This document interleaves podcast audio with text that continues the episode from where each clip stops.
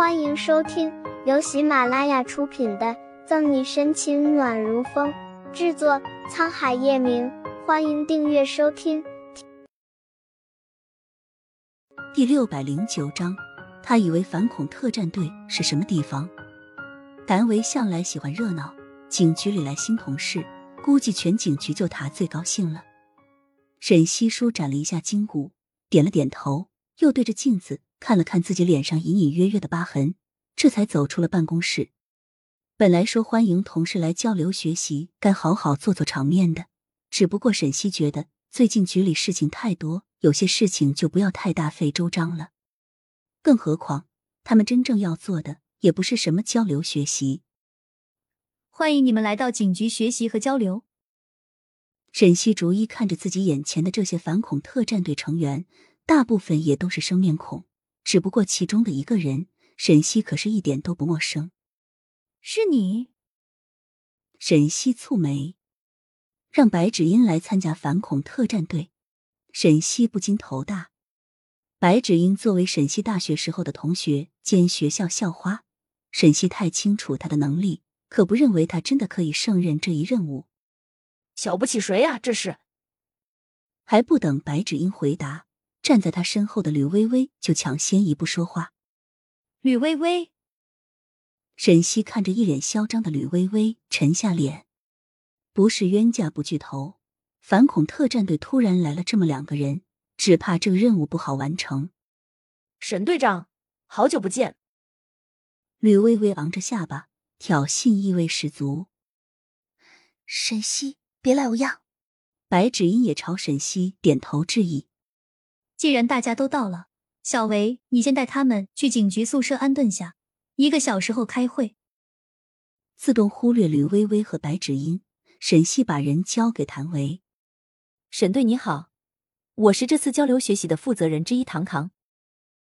谭维带着几个警局的同事，帮反恐特战队的人拎着行李离开。一个女孩言笑晏晏的走过来：“你好，唐队，久仰大名。”沈西眼神闪了闪，和唐唐握了握手。唐唐这个名字，沈西可不陌生。别看唐唐这个名字甜甜的，让人一听就以为是个软萌的女孩子，心生涟漪。但人不可貌相，海不可斗量。就算没有和唐唐合作过，但沈西都深知这个人的本事，和他比起来差不了多少。和唐唐寒暄几句，沈西便找了个没人的地方。拨通杨局的电话，杨局本来在开会，但手机一直震动个不停，无奈只能出来接。魏小沈，有什么急事吗？我正在开会呢。杨局，我之前在反恐特战队的成员名单上，怎么没有看见吕薇薇和白芷英的名字？沈西压低声音问。哦，你说吕薇薇和白芷英啊？那是洛副厅长后面加上去的，我也没有办法。浩南，沈西的秀眉蹙得更深。他以为反恐特战队是什么地方？孩子过家家吗？什么样的人都弄进来？沈西阴沉着脸。若是骆浩南此时在这里，他真的忍不住给他一个过肩摔。并不是说吕薇薇和白芷英和他有过节，他就看不惯他们出现在反恐特战队。相反的。他太清楚反恐特战队的性质和任务了，那是真枪实弹要和恐怖分子对干的，只要出一点点差错，随时都可能没命。小沈，我知道你的顾虑，我和你想的一样。这样吧，待会儿会议结束后，我和厅长说说。沉思片刻，杨局想到最好的办法只能是这样了。嗯，好。杨局都这样说了，沈西还能说什么？快接近下班了，反恐特战队的所有人都在指挥室准备就绪。吕薇薇和白芷英两个人都还没到。